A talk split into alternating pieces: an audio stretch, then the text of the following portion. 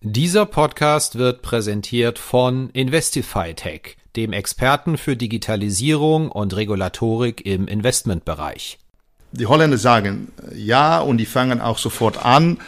Und dann meine ich, ah, nach einer gewissen Zeit, dann haben wir vergessen, was war auch wieder mal das Ziel oder wir sind 80 Prozent unterwegs und ja, das ist die, wie wir arbeiten.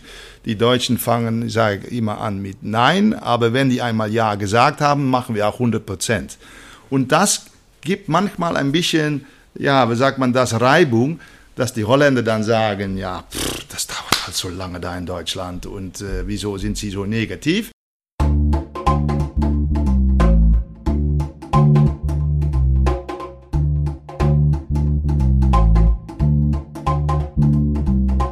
Finanzszene, der Podcast. Jeden Montag mit Gästen aus der Banken- und Fintech-Branche.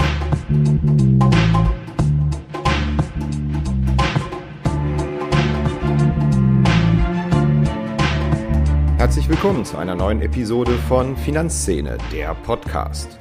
Unsere Sommerpause ist vorbei und heute begrüße ich einen Gast aus dem Bereich Private Banking. Das ist ein Segment, das bislang hier bei unseren Podcasts kaum eine Rolle gespielt hat. Bei mir begrüße ich dabei Hans Hannegraf. Er ist Vorstandschef der Bethmann Bank, der nach verwaltetem Vermögen drittgrößten Bank hierzulande im Privatbankengeschäft. Wir haben natürlich über die Geschichte der Bank geredet. Samt Vorläufer ist das Institut über 300 Jahre alt, aber auch die drängendsten industriellen Themen im Privatbankengeschäft. Denn wenn es um die geht, werden regelmäßige Leser von Finanzszene.de wissen, in dieser Branche sind die Gewinne in den vergangenen Jahren steil gefallen. Viele Privatbanken lavieren rund um die schwarze Null. Das war auch bei der Bethmann Bank, einer Tochter der niederländischen ABN Amro, lange Jahre so. Halten wir uns aber nicht lange mit Vorreden auf. Mein Name ist Christian Kirchner von Finanzszene.de. Ich freue mich, dass es nach der Sommerpause wieder losgeht und steigen direkt in unser Gespräch ein. Hallo Herr Hannegraf, schön, dass das geklappt hat.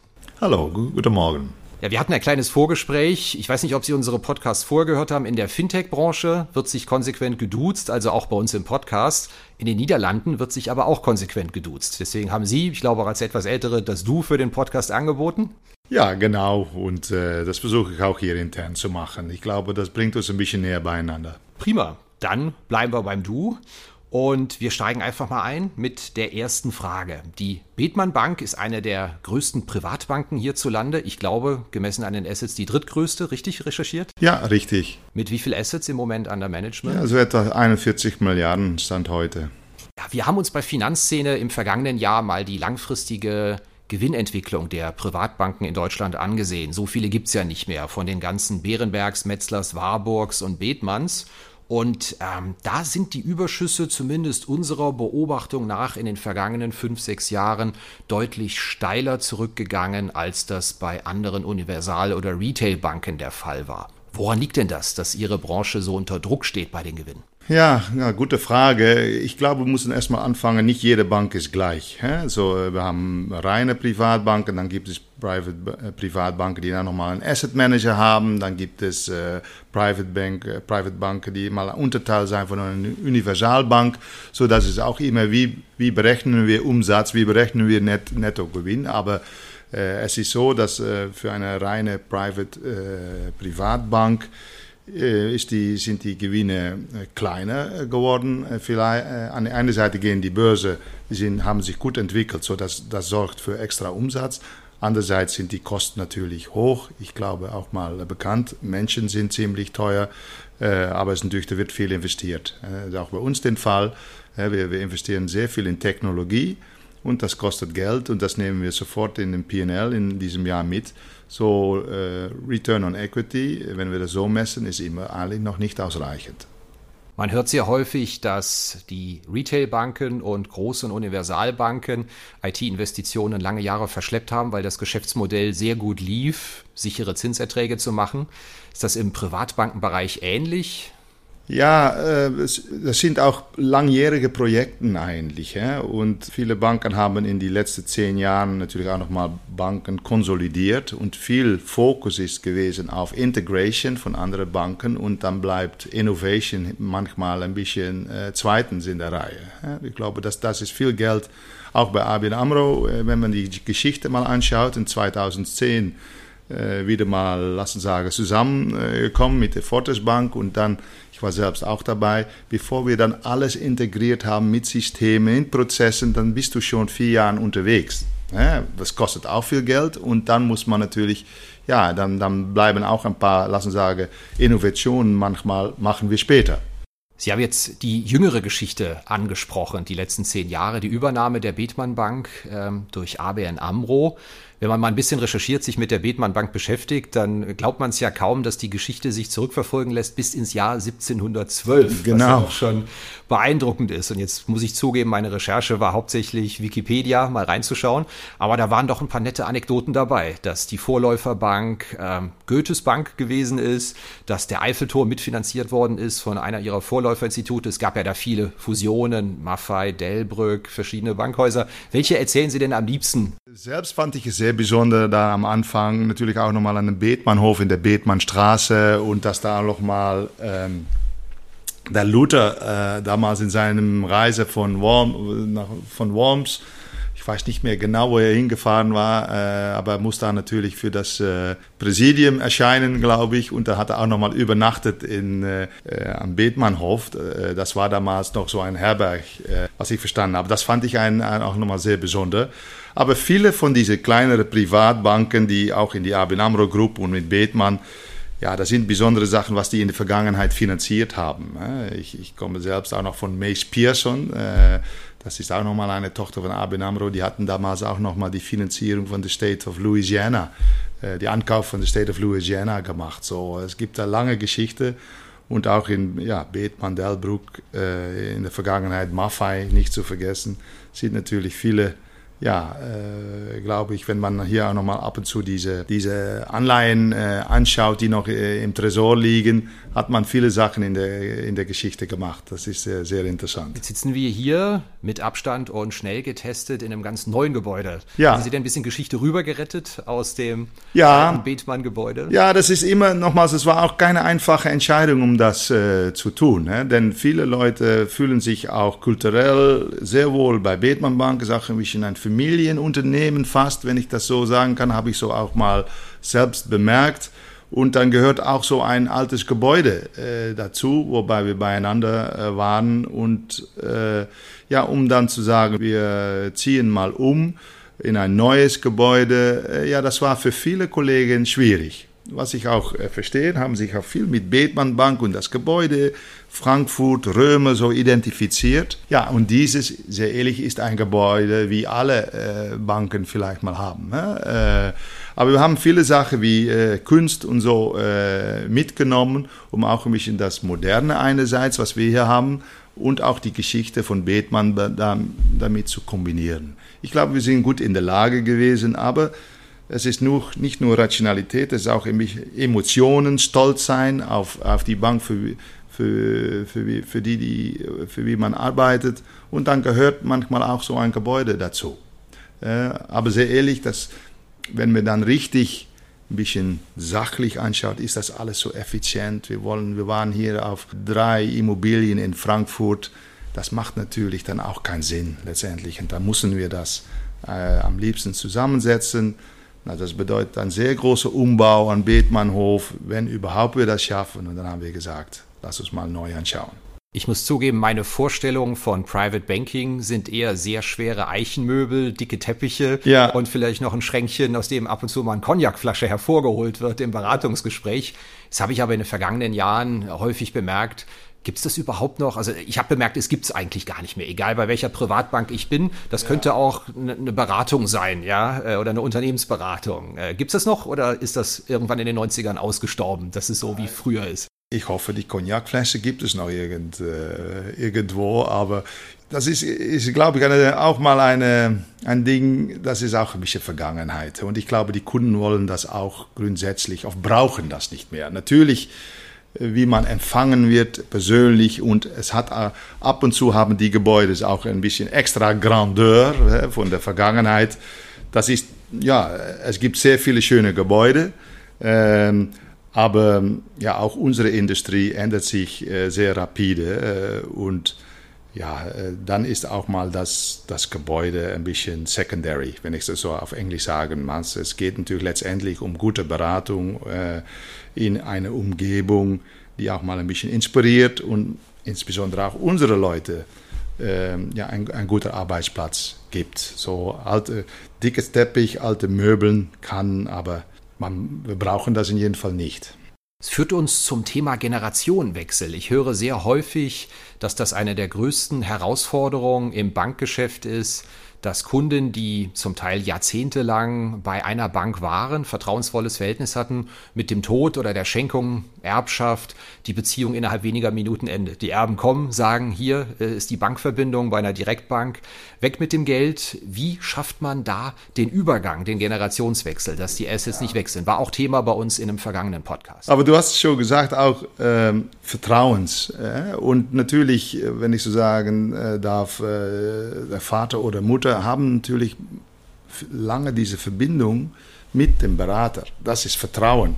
Ja, ähm, und das ist wichtig in, in unseres Geschäft. Und ja, das Vertrauen mit der Second Generation ist nicht unbedingt da oder Standard da. Das muss auch nochmal passen.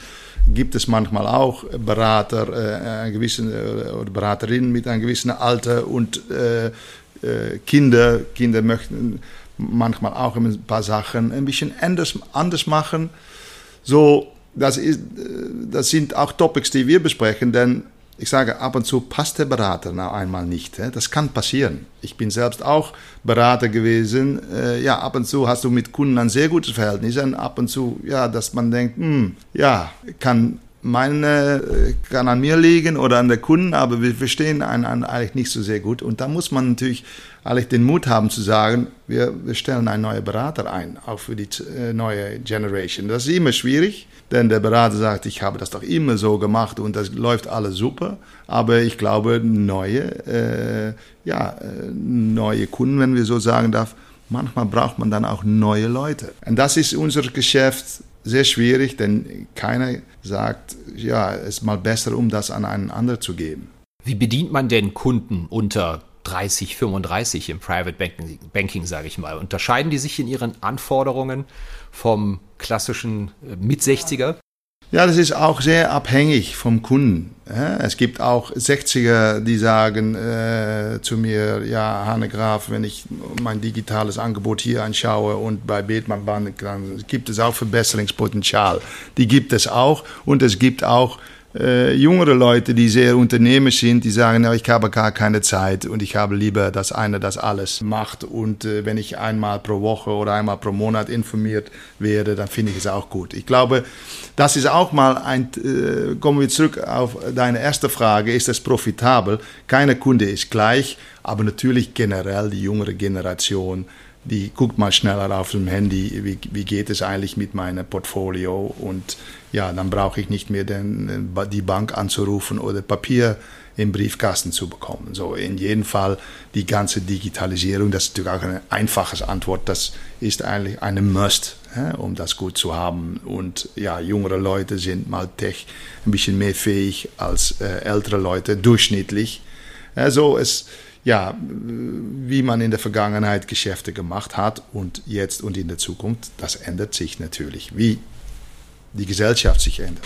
Es gab im vergangenen Jahr am Kapitalmarkt eine irrsinnige Achterbahnfahrt. Ich glaube, der schnellste Einbruch aller Zeiten. In drei Wochen waren wir 40 Prozent runter. Wie haben denn da Privatbankkunden reagiert? Ich glaube, wenn ja. ein Normalverbraucher mal, ich sage jetzt mal von 50.000 40 Prozent verliert, ist das absolut äh, nicht ganz so viel, aber wenn einer einen signifikanten zwei-, dreistelligen Millionenbetrag hat, der fährt ja schon ganz schön Schlitten. Was war denn da los? Ja, gut, äh, erstmal keiner verliert gerne Geld. Äh? So, und äh, ja, das kann für ein, eine Person ist äh, eine Million gleich wie 10.000 füreinander, aber ähm, keiner verdient gerne Geld und ja, das sind natürlich. Keiner verliert gerne Geld. Äh, keiner verliert gerne Geld, Entschuldigung. Ich glaube nicht, dass es auf Holländisch anders ist, aber das war ein Fehler. Aber Ja, dafür diese Tage, diese, diese Woche, das sind natürlich, dann sind unsere Menschen auch hier von morgens acht bis, ab, bis abends acht, um mit Kunden zu reden. Und äh, ja, Zeit hat gezeigt, dass es eigentlich ziemlich schnell zurückgeht, beruhigt dann auch wieder mal Menschen, aber keiner kann das vorher sagen. Ne? Und ja, wir haben auch anderen Krisen gesehen, dass es ein, zwei Jahren schlimm geht mit den Märkten. Ne? Und ja, das ist Teil des ähm, äh, Beratung, das ist Teil unseres Geschäfts. Es geht mal äh, hoch und es geht ab und zu auch unter, äh, nach unten. Und dann ist die Frage, ja, sind wir ein, eine Beratung, können wir es erklären? aber wir haben auch nicht immer recht. Ne? Ein bekannter Kölner Vermögensverwalter hat mir gesagt, dass ich eineinhalb Prozent im Jahr kassiere, ist eigentlich eine Unverschämtheit. Das könnte fünf Jahre lang auch ein dressierter Affe machen. Das wäre kein Thema. Ich verdiene mein Geld, wenn es an den Märkten rappelt, weil ich dann da sein muss, den Leuten zu sagen, behaltet die Nerven, schmeißt das Zeugs nicht über den Haufen. In den Tagen und Wochen, wo es wirklich rappelt an den Märkten, da kommt es auf den guten Vermögensverwalter an. Würdest du dem zustimmen? Ah, ja, gut, hier hat jeder recht. Ähm, es kann ab und zu auch lohnen, um doch zu verkaufen, um zu, um zu sagen, okay, bleib mal ruhig und äh, das wird in einem Monat wieder mal hochgehen oder so. Ja, das ist auch nur ein Satz. Äh, wir haben, es hat auch Krisen gegeben, wo es vielleicht mal Sinn macht, um doch einen Großteil zu verkaufen, äh, um größere Verluste aufzufangen. Das hat alles zu tun mit, ja, äh, was ist die Meinung der Bank, woher kommt diese Krise? Äh, ist das jetzt äh, wie eine Pandemie, das eigentlich nichts mit dem Markt zu tun hat, oder ist es doch wirtschaftlich äh, getrieben? Ja, äh, es ist, glaube ich, sehr wichtig, dass wir schnell als Bank eine Meinung aufbauen. Was denken wir? Ähm, und das sind nicht Einzelpersonen, die mal sagen, ich habe diese Erde belebt.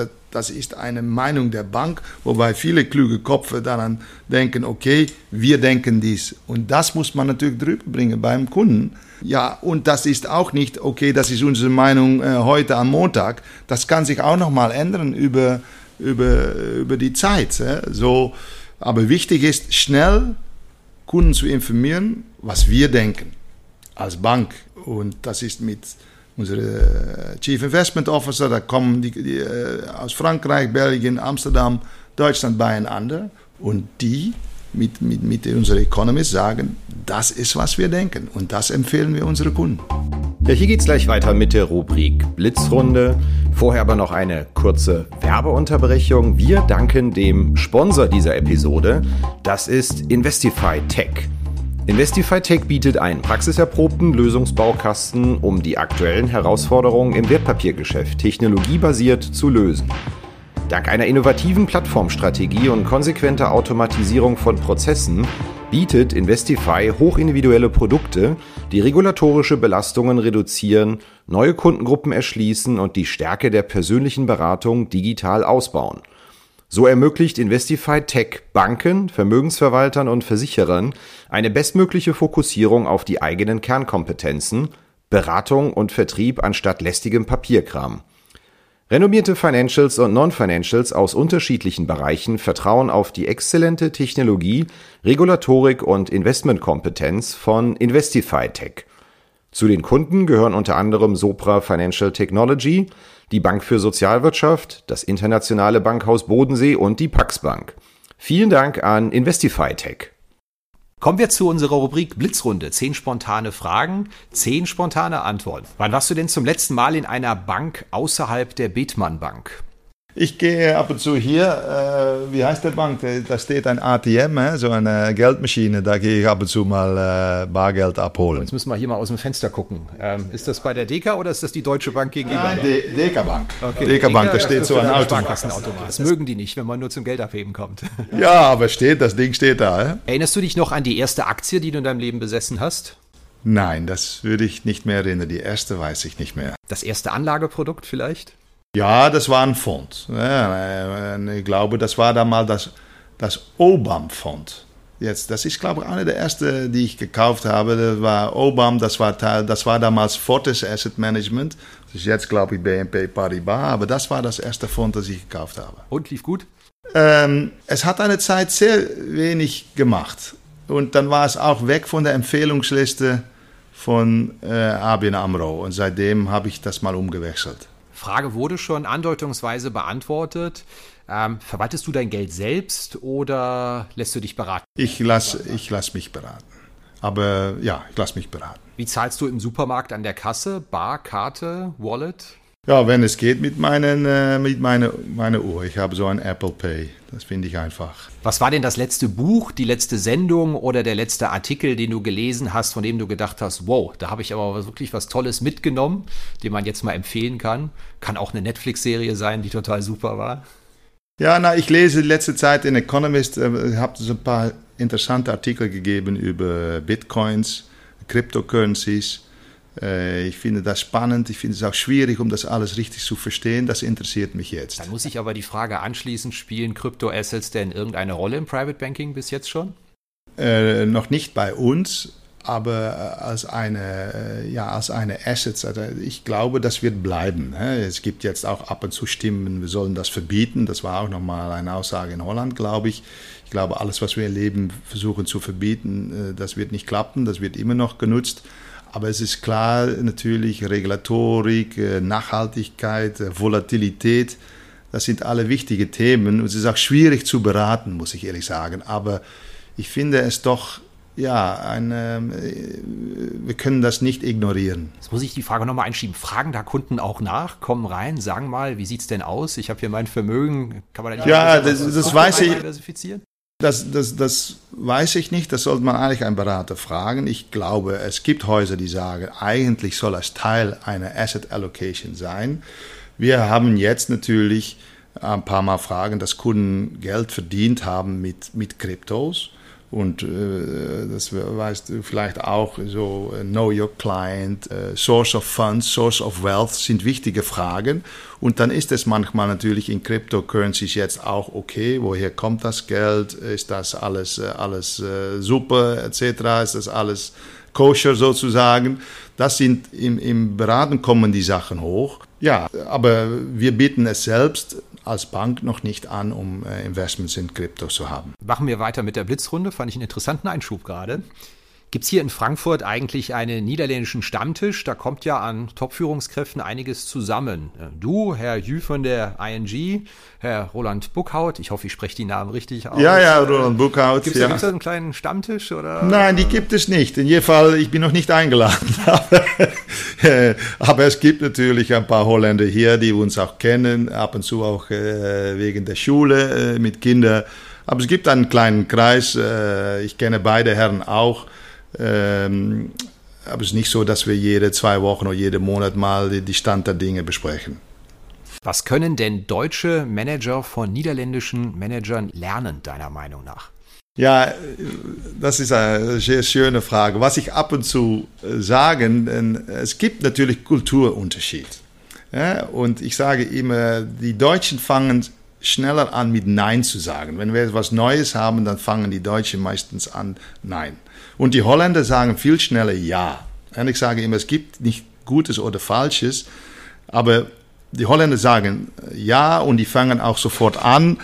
Und dann meine ich, ah, nach einer gewissen Zeit, dann haben wir vergessen, was war auch wieder mal das Ziel oder wir sind 80 Prozent unterwegs und ja, das ist die, wie wir arbeiten. Die Deutschen fangen, ich sage immer an mit Nein, aber wenn die einmal Ja gesagt haben, machen wir auch 100 Prozent.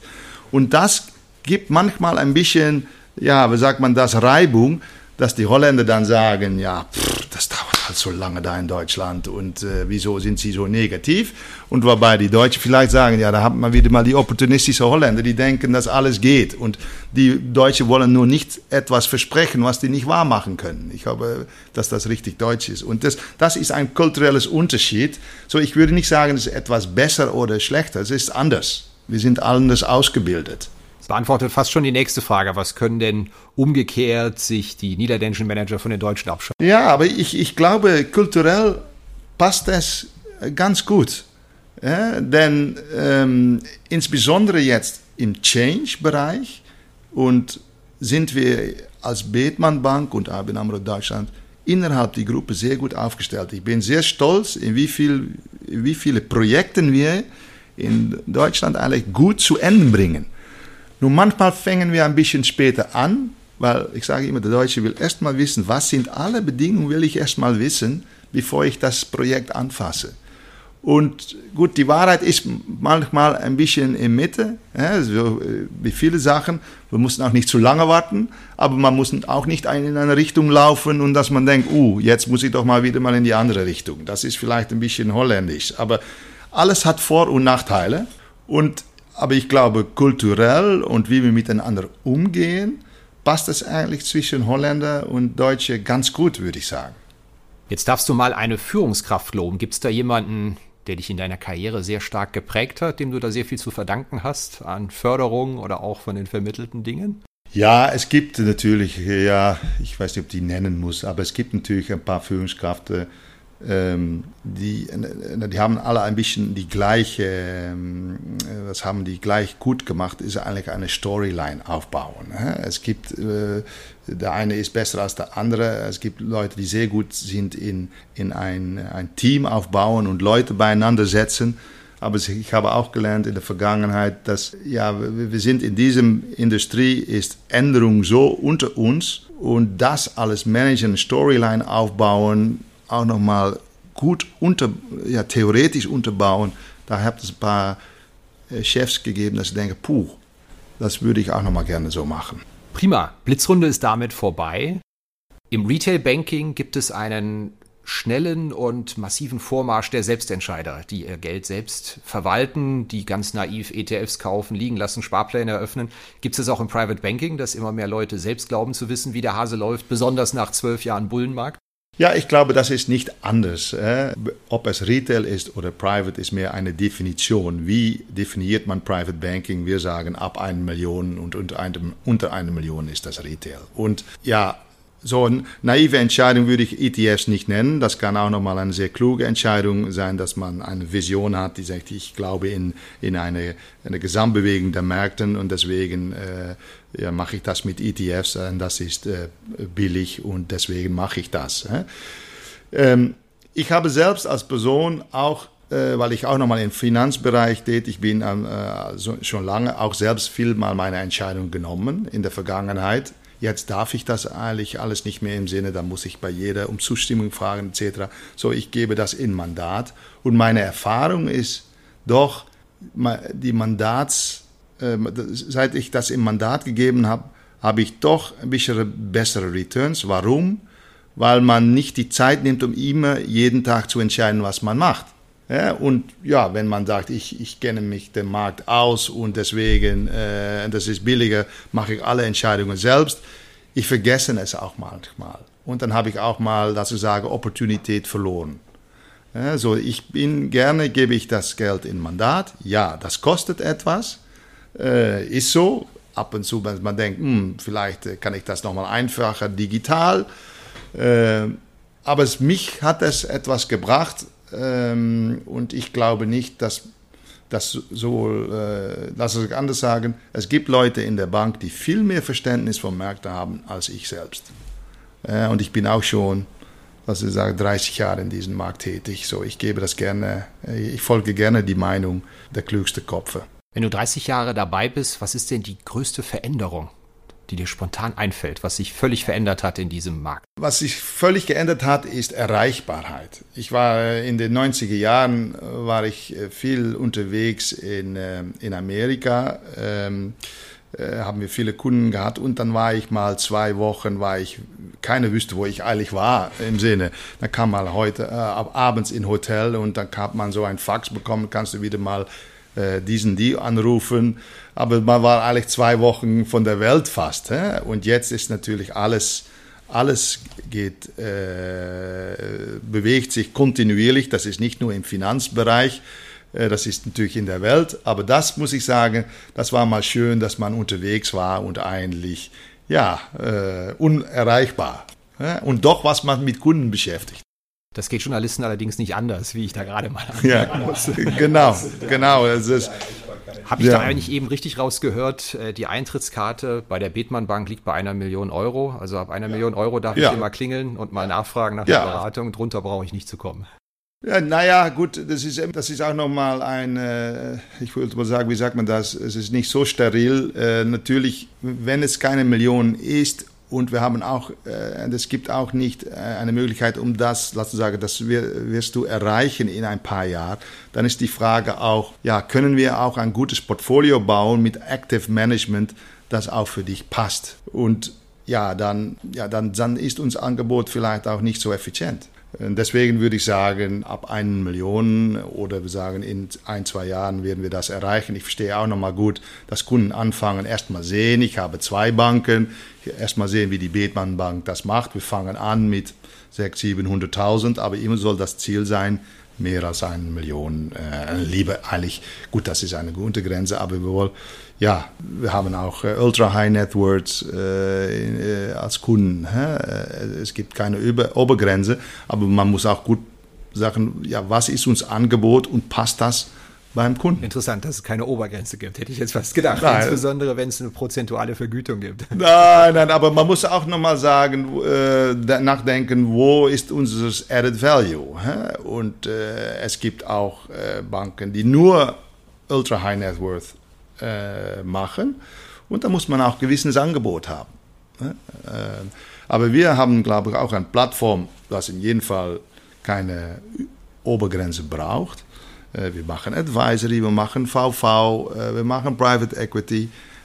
Und da muss man auch ein gewisses Niveau haben, wenn wir sagen, das ist unsere Asset Allocation, so denken wir, ja, dann muss das auch passen in ein gewisses ja, ein, ein, ein Niveau. Und äh, ja, deswegen äh, Minimum, aber keine Obergrenze. Gibt es Überlegungen, das Know-how, was im Haus da ist, auch mal in digitale Angebote vielleicht mit niedrigeren Anlagebeträgen zu transformieren? Das machen ja einige Wettbewerber und auch ja. neue Fintechs. Ja, im Sinne, gut, ich habe, habe selbst äh, bei, bei, unserer Bank eine VV äh, und ich werde dann auch äh, beraten. Dann bin ich selbst auch, äh, ich weiß ein bisschen, was passiert. Das sind auch Sachen, die man natürlich auch digital einfach anbieten kann. Man kann natürlich auch nochmal ja, Execution Only kann viele Sachen digital anbieten. Und das wollen wir natürlich auch. Wir müssen letztendlich, wenn man über Kosten reden und Bedienungskosten, ja, dann glaube ich auch sehr stark, dass ein, ein Teil digitales Angebot auch helfen wird.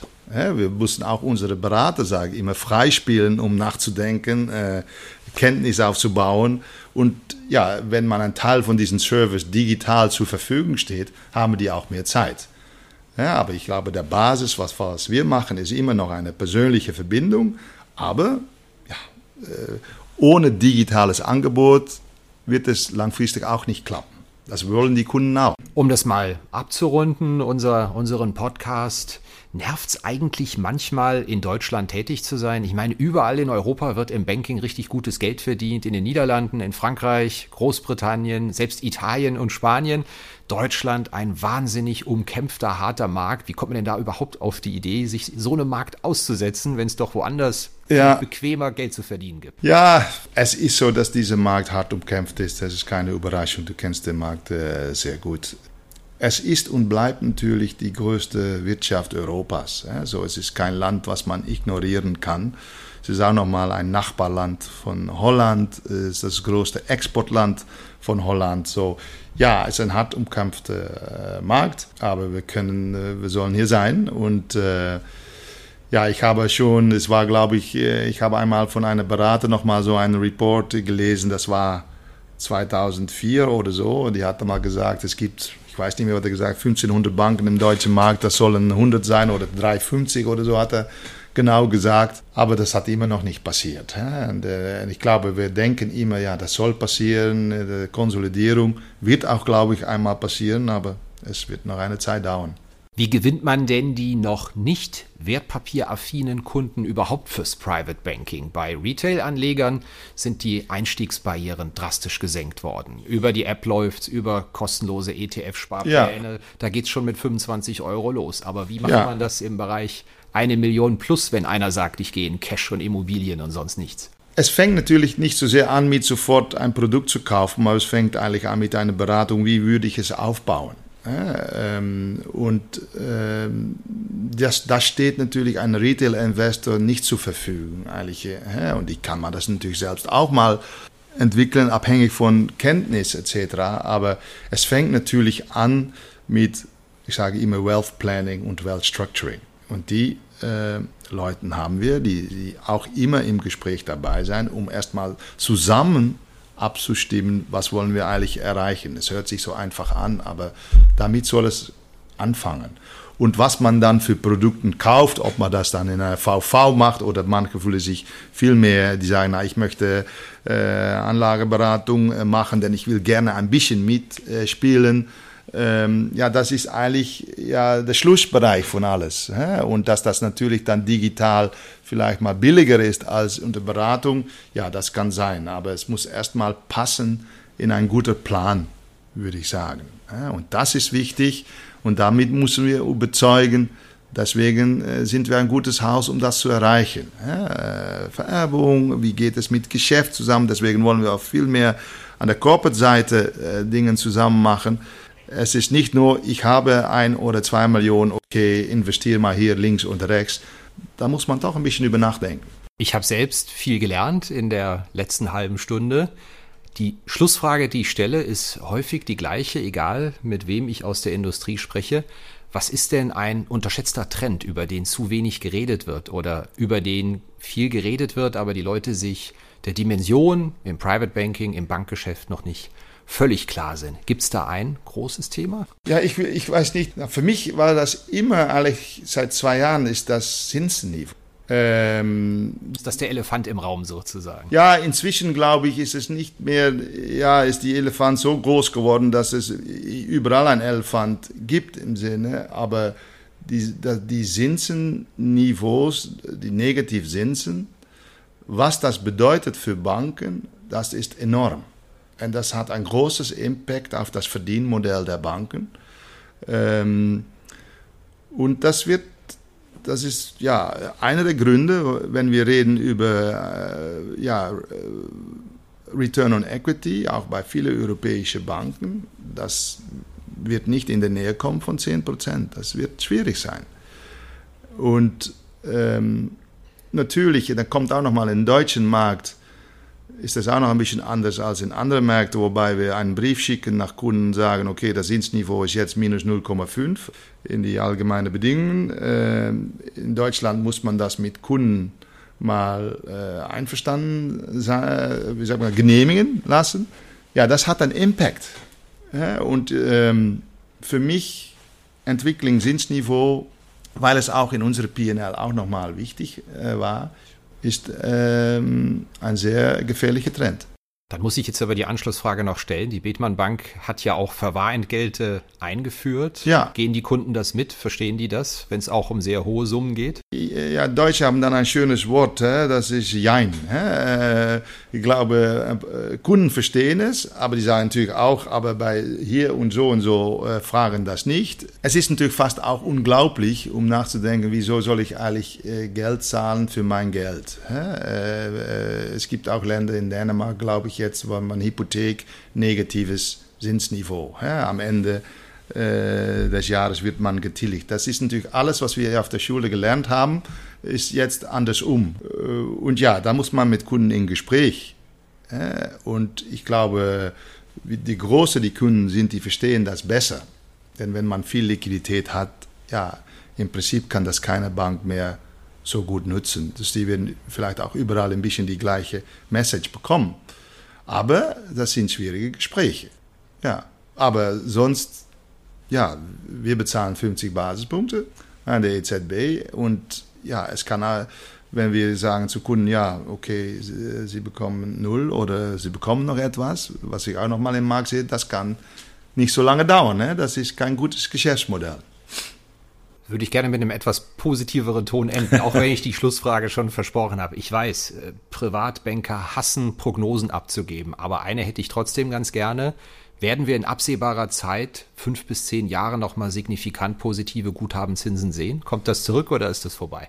Ui, ja, du hast gesagt fünf bis zehn Jahre, ne? dann glaube ich ja. Äh, es gibt natürlich jetzt auch viele Gedanken, wie können wir äh, EZB, wie können wir wieder mal die Kaufprogramme etc. abbauen etc. Ich, da fehlt mir auch ein bisschen die Makroökonomie.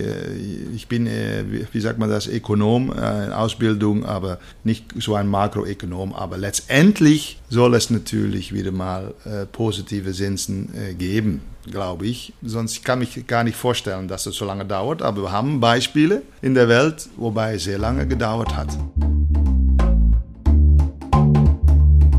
Ja, das war's wieder mit dieser Episode von Finanzszene, der Podcast. Wir sagen an dieser Stelle nochmal Dank an den Sponsor dieser Episode. Das ist Investify Tech, dem Experten für digitale Transformation. Mit Investify Tech setzen Sie neue Maßstäbe in der persönlichen Beratung oder im Online-Vertrieb. Vielen Dank an Investify Tech.